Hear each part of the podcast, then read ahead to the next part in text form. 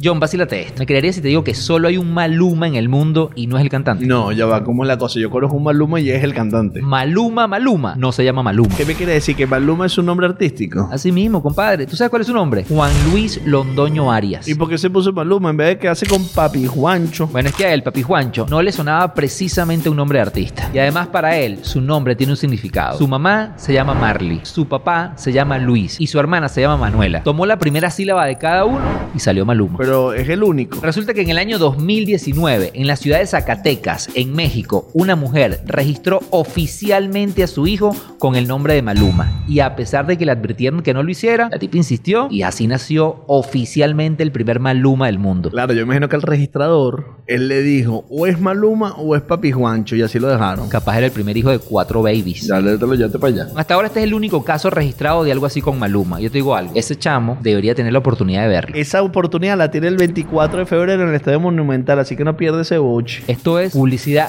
100% orgánica.